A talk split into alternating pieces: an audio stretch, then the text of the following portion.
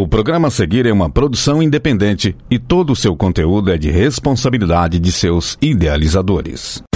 Boa noite, ouvintes sintonizados na Rádio Universitária. Aqui quem fala é o Pedro Vitor e está começando uma edição especial de férias do Tiro Livre, a primeira do ano.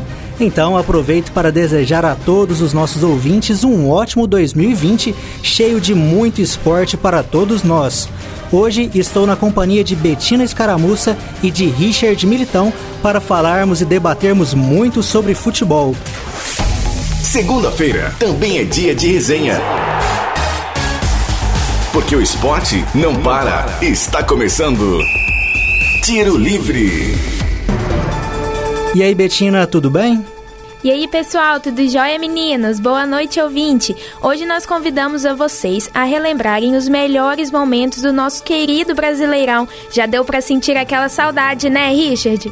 Boa noite, Betina. Boa noite, PV. Pois é, já bateu aquela saudade do Campeonato Brasileiro, mas daqui a pouco tá começando o Campeonato Paulista, Campeonato Mineiro, Gaúcho, então dá pra gente matar aquela saudadinha do nosso futebol.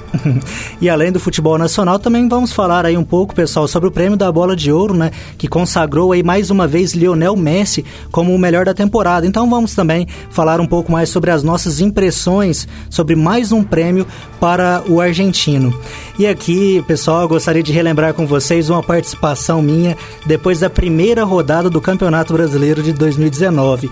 Eu participei do quadro opinativo, onde o Juliano estava na apresentação do programa e ele havia me perguntado alguns times que eu acreditava que ia brigar pelo título e alguns times que eu acreditava que ia brigar contra o rebaixamento. E vendo agora, meses depois, realmente foi surpreendente a minha resposta. Então vamos ouvir e depois debater o que foi dito. PV, eu sei que ainda é cedo, só teve uma rodada do Campeonato Brasileiro, mas me conta, sem ficar em cima do muro, quem que vai brigar pelo G4 e quem vai brigar pelo rebaixamento esse ano no Brasileirão? Olha, Juliano, você não quer saber os números da Mega Sena também, não? Olha, se quiser, eu agradeço, né? É uma pergunta bem complicada, então eu vou falar cinco times que vão brigar na parte de cima, eu acho que vão, e cinco times que vão brigar contra o rebaixamento. Eu tenho certeza que você vai falar CSA na, na, na, parte de baixo. Com certeza, Ju. Falando primeiro na parte de cima, acredito que Palmeiras, Flamengo, Cruzeiro, Santos e Grêmio vão brigar aí por essas quatro primeiras posições. Fiquei na dúvida entre Grêmio e Inter, mas acabei apontando o Grêmio. Já na parte de baixo, acredito que Vasco vai brigar muito contra a zona de rebaixamento, assim como Goiás, Havaí, CSA e Fortaleza. Como as coisas mudam, hein, pessoal? Eu apontei o Cruzeiro como um dos concorrentes ao título e coloquei o Vasco, o Goiás e o Fortaleza brigando contra a zona de rebaixamento. E aí, como explicar esse ano do Cruzeiro? É, gente, o time do Cruzeiro, que recentemente foi bicampeão do Brasil, mostrou uma campanha horrível para o torcedor esquecer. Tudo começou com os problemas dessa má gestão que o Cruzeiro enfrentou. Problemas financeiros, dívidas estrondosas, o troca-troca de técnicos, além de um cenário muito conturbado dentro e fora de campo. É um ano para o torcedor esquecer. E o mais engraçado é que o time começou muito bem no início da temporada, né? Uma sequência invicta no Campeonato Mineiro. E do nada veio essa turbulência, né? Como a Betina disse, um dos principais problemas talvez tenha sido a gestão do futebol. E Ter Machado fez muita coisa ali errada. É, e também dentro de campo a equipe acabou não rendendo. Os medalhões talvez tenha sido um dos principais culpados por essa queda. Tanto Thiago Neves, Fred, o Dedé também. Então acho que assim, o futuro pro Cruzeiro não deve ser nada fácil. O time vai ter um 2020 muito complicado e vamos ver se o, se o Cruzeirão consegue subir e chegar à Série A em 2021. E você comentou sobre esse início bom do Cruzeiro, Richard, também fora de campo. Se a gente for parar para lembrar, teve o Fred como rei dos stories, teve aquele hit do Piscininha Amor. Então tudo começava bem para o Cruzeiro, que foi campeão do Campeonato Mineiro de forma invicta, que passou aí os primeiros 21 jogos do ano de forma invicta também, que foi aí é, na Copa Libertadores da América, na primeira fase, somou 15 pontos em 18 disputados. Então realmente tudo estava lindo para o Cruzeiro, que de repente essa gestão interna fez com que o time desandasse muito. Se a gente for parar para ver os técnicos que passaram pelo comando do time, nós temos Mano Menezes, Rogério Ceni, Abel Braga e Adilson Batista. Então, basicamente, o Cruzeiro fez aí a cartilha do time que merece ser rebaixado. Ele seguiu todos os passos para isso. Não, e o que mais impressiona é que você mesmo listou os treinadores e todos eles têm é, filosofias de jogo completamente distintas, né? Então é difícil para os jogadores assimilarem as, tanto essas trocas e principalmente o estilo que cada um consegue empregar no elenco. Rogério Senna é um, um, técnico que gosta de um jogo mais da posse de bola, o Abel Braga já nem tanto. Então, assim, todo esse, esse repertório, tudo que aconteceu com o Cruzeiro não tinha como ter outro final, né? Egídio, Dedé Thiago Neves tiveram as suas piores campanhas. Como explicar um time campeão brasileiro, campeão da Copa do Brasil e ao final de 2019 ter apenas 7 vitórias em 38 partidas é um ano para o torcedor esquecer. E agora já pensando em 2020, pessoal, é, muitos jogadores do elenco do Cruzeiro recebem salários milionários. O próprio Fred recebe mais é, de um milhão de, de reais. O Rodriguinho, que chegou com status de grande estrela, recebe praticamente isso e ficou quase todo o, o ano machucado. Então, realmente, eu veja a necessidade de ter uma reformulação tanto entre os jogadores, com a diminuição da folha salarial, tanto da mudança é, daquela diretoria, que para mim é, foi muito incompetente, está sendo incompetente aí nos últimos anos, em deixar o time, um time da grandeza do Cruzeiro é, ser rebaixado para a segunda divisão. Então eu acredito que 2020 é um ano para os garotos da base jogarem. Nós vimos nesse ano, por exemplo, o lateral direito Everton, o meio de campo Maurício, o Ederson, o Ezequiel, o próprio Kaká, zagueiro, o, o Fábio talvez até permaneça, o Henrique, pela tradição, pela história que tem com a camisa do Cruzeiro, mas o próprio Rafael, goleiro reserva do Cruzeiro, é muito bom. Então acredito que 2020 é o ano da base, é de lançar os meninos para que assim o Cruzeiro possa tentar se reestruturar. Não, PV, eu acho que é basicamente isso que você disse, né? É, você cair para uma série B muda completamente o planejamento, o orçamento. Você tem que readequar tudo novamente. Então, assim, é, o Cruzeiro vai ter uma, um corte significativo na, nas cotas de televisão também. Esse é um grande fator. Então, assim, financeiramente o time tem sofrido demais. Então eu acho que essa série B é mesmo para começar tudo do zero. Como você disse, colocar os jogadores novos, jogadores da base.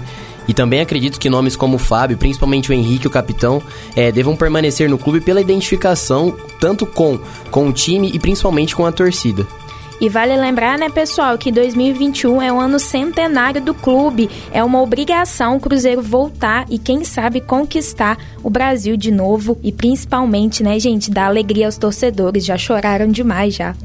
Bem observado, Betina. Agora, pessoal, falando sobre aqueles times que eu havia apontado que iriam brigar contra o rebaixamento, mas que acabaram tendo um bom desempenho. Vamos falar então um pouquinho mais sobre o Fortaleza, que terminou na nona colocação com 53 pontos, o próprio Goiás, que terminou em décimo com 52, e o Vasco da Gama em décimo segundo com 49 pontos.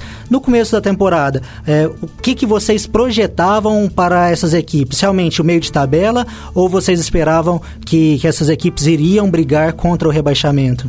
É, bom, PV, falando um pouco mais do, do Goiás, eu acho que era um time que talvez tivesse a expectativa é, inferior em relação a Fortaleza e Vasco. Vasco é um time de grande torcida, né? Apesar de ter sofrido muito nos últimos anos, é uma equipe que tem uma torcida muito, muito clamorosa, né? Então eu, ach... eu não achei que o Vasco lutaria pelo rebaixamento. Assim como Fortaleza, que venceu a Copa do Nordeste, também havia vencido o estadual. O Rogério Senna é um grande treinador, provou a ser um grande treinador. Então eu acho que o Goiás ali era, uma... era a equipe que eu apontava contra o rebaixamento mas a equipe acabou mostrando um bom futebol ao decorrer da temporada. O Michael, que é a grande, foi a grande surpresa do Brasileirão, jogou muito bem. E tiveram também outros nomes, né? O Rafael Moura, conhecidíssimo de inúmeras torcidas. Rafael Vaz também fez um senhor campeonato, a gente tem que destacar. Ele que foi muito criticado no Flamengo. E o Tadeu, um excelente goleiro, talvez para mim tenha sido o principal goleiro da competição. Então acho que assim, o, o, Goiás, ele acabou se provando durante, durante o Campeonato Brasileiro e essas peças individuais acabaram ajudando muito o elenco do time esmeraldino. Pois é, eu acho que o Goiás se reinventou a cada partida, né? Depois daquela goleada que ele sofreu do Flamengo, 6 a 1 em pleno Maracanã, o Clube Esmeraldino acho que se juntou, Michael, Rafael Vaz, como você falou, né, Richard, são grandes nomes que levaram o time Esmeraldino à Sul-Americana. E até comentando um pouco mais sobre o Fortaleza, que o Rogério Ceni teve uma, ele estava no Fortaleza, foi para o Cruzeiro, é, não deu certo com os jogadores, os principais medalhões do time meio que queimaram, fritaram o, o Rogério Ceni. Então ele recebe uma grande oportunidade de voltar para o time onde ele estava identificado, que é o Fortaleza, e consegue levar um time que tem 101 anos de história para sua primeira competição internacional. Com o Fortaleza ficando na nona posição, ele se classificou para a Sul-Americana e assim podemos dizer que fez história. E é até interessante a gente citar, pessoal, a média de público do Fortaleza.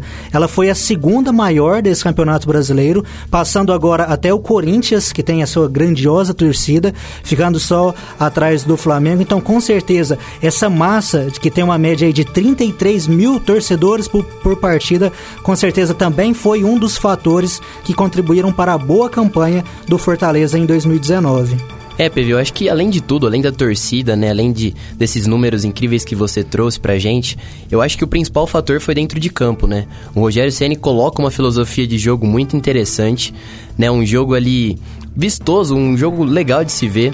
A mesmo não tendo jogadores tão badalados, né? O Wellington Paulista talvez é um dos principais nomes da equipe, mas é interessante como que ele conseguiu dar um, um, bom futebol num elenco nem tão, nem tão conhecido. E digo mais, se o Fortaleza, se o Rogério Ceni não tivesse deixado o comando do Fortaleza e ter ido para o Cruzeiro durante ali 40 dias, eu acho que o Fortaleza teria brigado até por, por Libertadores, porque Corinthians e Internacional fizeram campanhas ali muito aquém. Né, o Corinthians ficou apenas a três pontos do Fortaleza. Então, assim, se o Rogério Ceni não tivesse saído, para o Cruzeiro, né? Eu acho que o Fortaleza poderia ter até sonhado com, com, a, com a Taça Libertadores. Mas já com a Sul-Americana, eu acho que é um excelente papel. Talvez uma das grandes surpresas do campeonato. A gente tem que, tem que sempre lembrar desse campeonato 2019 que fez o Fortaleza na sua volta à Série A. E Betina, gostaria até de pedir para você comentar também um pouco sobre o Vasco. É, qual a importância que você vê a partir do momento que o Vanderlei Luxemburgo assume o time? É, foi tão perceptível assim essa mudança e esse foi um dos fatores que fez o, o Vasco melhorar a sua campanha? Com toda certeza, PV. Confesso que, como Vascaína, todo ano a gente tem que sofrer, né? Se sofrer não é Vasco. Mas o que o Luxemburgo fez com o clube está na história. Chegou impondo confiança aos jogadores e mostrando grandes joias da base, como o Thales Magno. Luxemburgo mudou todo o ambiente vascaíno e mesmo com os salários atrasados, problemas no CT, a incrível festa que a torcida realizava, conseguiu pelo menos empurrar o time e a permanecer na Série A. Acredito que se o Luxemburgo continua no Vasco, a festa e o rumo da história vascaína pode ser outro em 2020. Subindo um pouco mais agora na tabela de classificação, pessoal, vamos falar dos times classificados para a Libertadores da América. Até porque o Campeonato Brasileiro oferece muitas vagas, tanto para a Sul-Americana quanto para a Libertadores. Então o Flamengo terminou aí com seus 90 pontos, também uma incrível marca a ser destacada. O Santos veio na sequência com 74 pontos e 22 vitórias. O Palmeiras com os mesmos 74 pontos, só que com 21 vitórias. Depois nós temos o Grêmio com 65 pontos, o Atlético Paranaense também é uma campanha de respeito, porque foi campeão da Copa do Brasil e termina o Campeonato Brasileiro na quinta colocação com 64. Com isso, o Atlético garante a sua vaga na Libertadores pela Copa do Brasil e o São Paulo acaba beneficiado porque na sexta colocação, com 63, também garante uma vaga direta na próxima Libertadores. Internacional com 57 e Corinthians com 56 garantiram uma vaga na pré-Libertadores. Então, começando a falar sobre esses dois times, Richard, tanto o Internacional como o Corinthians, numa fase prévia e perigosa, é, como já demonstrou nos últimos anos, o próprio Corinthians também o São Paulo recentemente. Enfim, os times brasileiros costumam ter trabalho nessa fase prévia da Libertadores também. É, o PV eu acho que essa fase prévia da Libertadores é, é até mais complicada para as equipes brasileiras por conta do nosso calendário, né? É, os times argentinos, principalmente, eles já estão ao decorrer da temporada, então é, já estão com ritmo é, de jogo, diferentemente das equipes brasileiras, né, que estão no seu início de temporada, seu início de trabalho. Às vezes você tem que acelerar a pré-temporada, então Corinthians e Internacional vão ter que fazer isso mais uma vez. E é aí que mora o perigo, né? Você acelerar a pré-temporada. Por exemplo, o Corinthians vem com um treinador novo, o Thiago Nunes vai assumir o comando do time alvinegro em 2020. O Internacional também pode vir com um novo treinador, então assim, Vai ser complicado para esses novos técnicos assumirem uma nova filosofia de jogo, para os jogadores assimilarem a ideia também, e logo de cara você já ter uma pré-Libertadores pela frente. Lembrando que são duas fases, né? Você tem a primeira fase de mata-mata e a segunda fase de mata-mata. Então acredito que Corinthians e Internacional vão ter um, um caminho bem difícil pela frente. A gente sabe que os times sul-americanos, apesar de tecnicamente não serem assim tão acima da média, né? Tirando ali o Flamengo, River Plate, Boca Juniors, que são equipes mais estruturadas e equipes com muito potencial. Tem outros times da Libertadores que não que não dão tão trabalho tecnicamente, mas é muito difícil você jogar Libertadores, tanto pelo calor da, das torcidas sul-americanas, por jogar em estádios pequenos, difíceis. Então acredito que tanto tanto o Colorado e quanto o Corinthians vão ter assim muita dificuldade pela frente logo no início do ano. E subindo para as posições iniciais, pessoal, nós tivemos aí o Flamengo com 90 pontos somados, 16 a mais com seus concorrentes diretos, que foram Santos e o Palmeiras qual que é o principal diferencial que vocês apontam para, para o Flamengo ter conseguido ir bem nas 38 rodadas do Campeonato Brasileiro e ainda ter faturado a Copa Libertadores da, da América? Vocês acreditam que o Jorge Jesus foi o principal diferencial e talvez um dos principais responsáveis por essa campanha tão boa em 2019? Olha, o PV eu acho que é um conjunto de fator, né? O Jorge Jesus, ele provou ser um grande técnico na Europa, ele já tinha feito grandes trabalhos no Benfica e também no Sporting. Mas eu acho que é um conjunto de grandes fatores porque você tem um técnico experiente, muito bom, e também um elenco, né? O Flamengo tem dois dos principais laterais do mundo. Rafinha provou é, todo esse tempo de Europa no Bayern de Munique, Schalke 04. Felipe Luiz não precisa nem falar o tanto que ele foi importante para a equipe do, do Atlético de Madrid com o Diego Simeone. É, você tem uma dupla de zaga completamente competente com Rodrigo Caio e Pablo Mari. E talvez ali o principal setor do Flamengo, que é o meio-campo, né? Você tem o William Arão, que mudou de patamar com a vinda do Jorge Jesus, e o Gerson, que é um cara que eu aponto um dos principais jogadores desse time. É um cara que consegue passar, infiltrar, finalizar. É um meio-campista completo. Tanto que hoje ele mudou a sua forma de jogar. Quando ele foi revelado pelo Fluminense, ele era um jogador mais de lado de campo, um jogador mais incisivo. E hoje ele trabalha como um segundo homem ali de, ali de meio campo. É, sem contar também Everton Ribeiro e Arrascaeta, que são jogadores incríveis. Muita movimentação nesse meio campo. O Everton Ribeiro ali sempre, sempre aparecendo entre linhas para receber os passes de Felipe Luiz, de Gerson. Já o Arrascaeta é um jogador de sempre presença de área, finalização, um cara que consegue criar e gerar muita oportunidade para os atacantes, que são Bruno Henrique e Gabigol, que não tenho que falar o que eles fizeram essa temporada. Bruno Henrique provou ser um grande jogador no Santos. Né, na sua época de Europa, no, no Wolfsburg também foi um jogador até, até de qualidade, de boa qualidade, mas essa temporada no Flamengo ele foi muito acima da média. E o Gabriel, né, a gente sabe, né, ele sempre teve muito potencial desde a sua desde a sua estreia no Santos, quando ele era apenas um jovem. Mas nesse time do Flamengo ele provou ser um, um belíssimo atacante. Tudo bem, não deu certo na Europa, né? Todo mundo fala, ah, o Gabigol não deu certo na Europa, então talvez ele não seja tão bom assim. Mas jogar no Flamengo, numa equipe de massa, assumir a responsabilidade de vestir essa camisa não é fácil. E ele provou ser um, um, grande atacante e eu acho que esse Flamengo une tudo, né? Ter um bom treinador, uma boa filosofia de jogo e excelentes jogadores. É o conjunto de fatores, né, Richard? Como você falou, é impressionante ver como que um time com os 11 jogadores apresenta uma regularidade impressionante em todas as partidas. O Jorge Jesus, é o famoso mister, não poupava ninguém e quando poupava, os reservas também entravam e davam conta do recado. Será que esse ano a gente vai levantar a plaquinha do Gabigol? E, e também, pessoal, aí fica um bom exemplo de, de organização no, no clube de toda a diretoria, porque o Flamengo vem de alguns anos trabalhando bem no seu setor financeiro, nos bastidores, para ter a condição financeira de trazer um, é, um time com jogadores tão bons, salários tão altos. E para o próximo ano, acredito que sejam necessários alguns reforços pontuais, talvez um reserva para a lateral direita, um reserva na zaga, caso o Gabigol não continue, também um atacante. E que vale também a gente destacar que o programa está sendo exibido no começo eh, de janeiro, mas nós gravamos ele eh, durante a dezembro, então muita coisa pode ter mudado até lá. O Gabigol pode ter saído, o Gabigol pode ter ficado.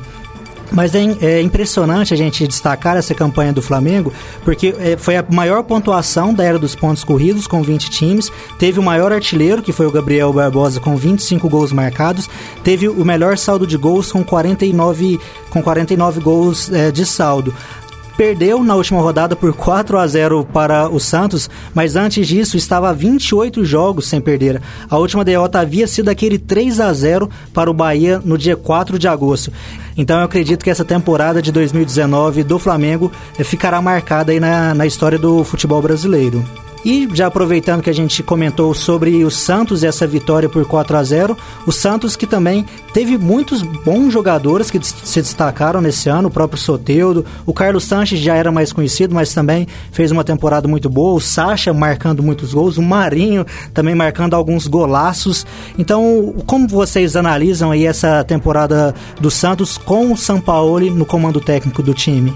Bom, eu acho que o trabalho do Sampaoli ele não tinha tantas expectativas por conta do que ele tinha apresentado na Copa do Mundo da Rússia em 2018 com a seleção da Argentina. Ele vinha em baixa, então nem clubes da Europa tinham procurado ele para fazer um trabalho, né? E no Santos ele provou, assim, uma coisa incrível, né? É um, um elenco totalmente, em comparação ao do Flamengo, totalmente inferior. Né, como você listou, PV, jogadores como Soteudo, é, o Marinho, o Eduardo Sacha é, foram figurantes nesse, nesse clube. Então eu coloco o trabalho do Sampaoli como talvez até mais incrível com, do que o do Jorge Jesus, pelo fato de ele ter colocado atletas inferiores num nível muito acima da média. É claro que sem contar o Carlos Sanches, que foi um dos melhores jogadores da Libertadores de 2015, quando venceu com o River Plate, ele é totalmente um cara diferente mas o trabalho do São Paulo merece muitos elogios, né? Sem contar o quarteto da frente, mas também o Jorge, né? O Diego Pituca, que é um excelente volante, um cara que trabalha muito bem com a posse.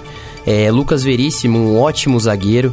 Então, e o São Paulo sempre reinventava, né? Sempre com formações distintas, nunca nunca repetia suas escalações, ele, estava, ele buscava sempre variar o sistema para para surpreender o adversário. Então era um futebol sempre vistoso, de muita intensidade, uma marcação pressão.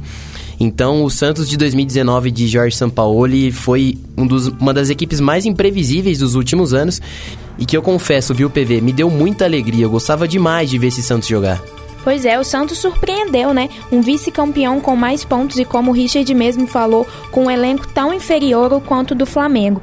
Fica aqui o nosso reconhecimento ao trabalho do Sampaoli, que, mesmo com esse elenco, apostou nos estrangeiros e, e também nas peças fundamentais que já jogavam aqui no futebol brasileiro, como o Sacha e a surpresa do Jorge também, que até chegou aí para nossa seleção.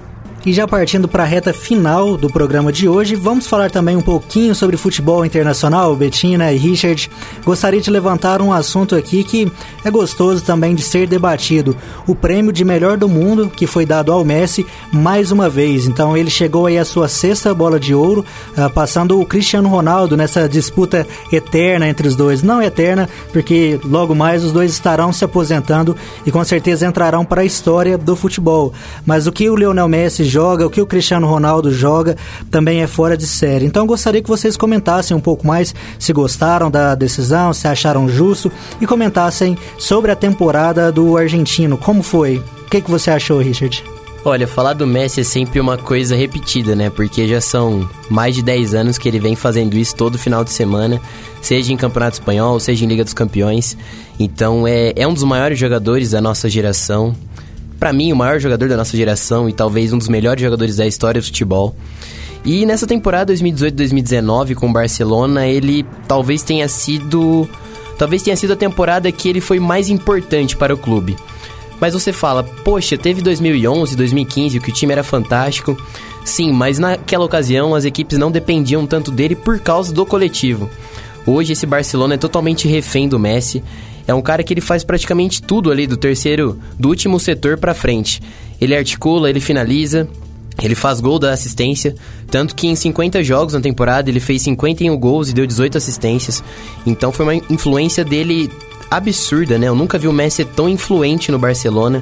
É, você pega por exemplo, as principais vitórias do clube na temporada contra o Manchester United nas quartas de finais da Champions League e também na semifinal contra o Liverpool naquele 3 a 0 ele foi totalmente importante no jogo, fez, fez gols, deu assistência, participou do jogo, criou ocasião para os seus, seus companheiros. Então, assim, essa temporada do Messi foi uma das que, que eu mais gostei de ver ele jogar pela influência que ele teve no Barcelona como um todo. Ele já não tinha o Xavi, já não tinha o Neymar, não tinha Iniesta, então ele teve que carregar o piano sozinho praticamente, e essa bola de ouro foi totalmente merecida, não, não tinha como não dar para ele a bola de ouro e também o, o prêmio da FIFA o The Best. Também concordo com o Richard, viu, PV? A regularidade que o Messi apresenta nos jogos é impressionante. Ele é o líder do time e o ritmo de jogo dele não some em nenhuma partida. É quase uma década comandando as maiores premiações do futebol. Messi vai ser sempre Messi. E na segunda colocação do prêmio nós tivemos o zagueiro eh, holandês, o Van Dijk, nessa faturando essa segunda colocação. É algo também, de certa forma, impressionante por ele ser um defensor, né? Eu me lembro do Neuer também concorrendo, o Canavaro em outros tempos também concorrendo. Então, eh, gostaria que vocês comentassem sobre essa magnitude de ter um defensor eh, disputando com Messi e Cristiano Ronaldo. É, quando o Van Dijk chega no, no Liverpool na temporada 2017-2018, todo mundo questionou o preço, né? Ele custou 75 milhões de euros e todo mundo falava, poxa, mas será que o Van Dijk vale tudo isso mesmo? E hoje a gente tem que responder sim, ele vale demais. Né? Apesar de ser um defensor, a influência que ele tem dentro do setor é, defensivo do Liverpool é absurda. Ele, ele praticamente mudou esse setor. Antes o Liverpool jogava com Matip e Lovren, que são zagueiros até razoáveis, mas não são do nível do Van Dijk. Ele mudou o patamar do Liverpool. Eu acho que, que é basicamente isso, né? Na última Premier League ele jogou em um nível assim absurdo, né? Sempre firme nos desarmes. Ele não foi driblado praticamente na, na última temporada, então talvez tenha sido um dos níveis de zagueiros mais altos que eu vi nos últimos anos. É, comparando ali com o Sérgio Ramos nos últimos anos de Real Madrid. Então eu acho que esse segundo lugar na bola de ouro e também no, no FIFA The Best foi mais do que merecido, né? É, sem contar o, o rendimento individual dele, ele também foi campeão da Liga dos Campeões, numa campanha absurda do Liverpool. Então, assim, Van Dijk é um cara muito especial, é um dos melhores jogadores do mundo e para mim hoje é o melhor zagueiro da posição. Apito final. Tiro livre. Então, pessoal, como diz aquele famoso ditado, tudo que é bom dura pouco. Então, passou muito rápido essa última meia horinha falando sobre futebol. Foi muito prazeroso estar aqui e dividir a mesa com vocês, com você, Richard, também com você, Betina, para falarmos um pouco mais sobre como que foi a última temporada no futebol brasileiro, principalmente aí na Série A do Campeonato Brasileiro, e falando também um pouco mais sobre Lionel Messi. Então agradeço demais a participação de vocês aqui hoje e deixo agora o microfone aberto para que vocês possam se despedir, se despedir também dos nossos ouvintes. Valeu, gente! Foi ótimo estar com vocês aqui, discutindo de futebol e matando um pouquinho da saudade dos campeonatos. Já tô ansiosa para ver como vai ser essa temporada aqui no Brasil, hein? Valeu demais, PV, você também, Betina. É sempre muito bom falar sobre futebol, né? Gostoso, são 30 minutos aqui que passaram voando. Né? A última temporada do futebol brasileiro foi incrível. Na Europa a gente já tá rolando 2019 2020. Premier League ali com a todo vapor. E espero que essa temporada seja mais incrível, tanto internacional e também quanto no futebol brasileiro.